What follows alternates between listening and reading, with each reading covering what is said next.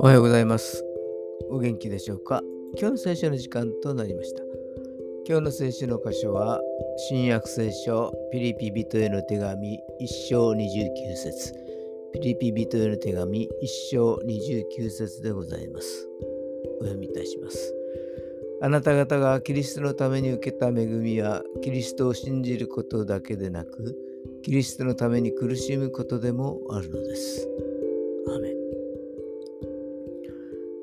ご利益宗教だとたくさんの祝福バラ色の人生楽しきことばかり歌えますがここでは苦しみもあるのだというのです。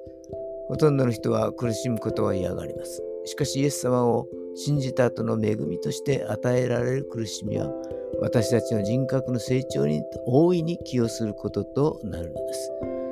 振り返ればやはり恵みなのです今日も主の恵みに感謝できますようにそれでは今日という一日が皆さんにとって良き一日でありますように。よッしーでした。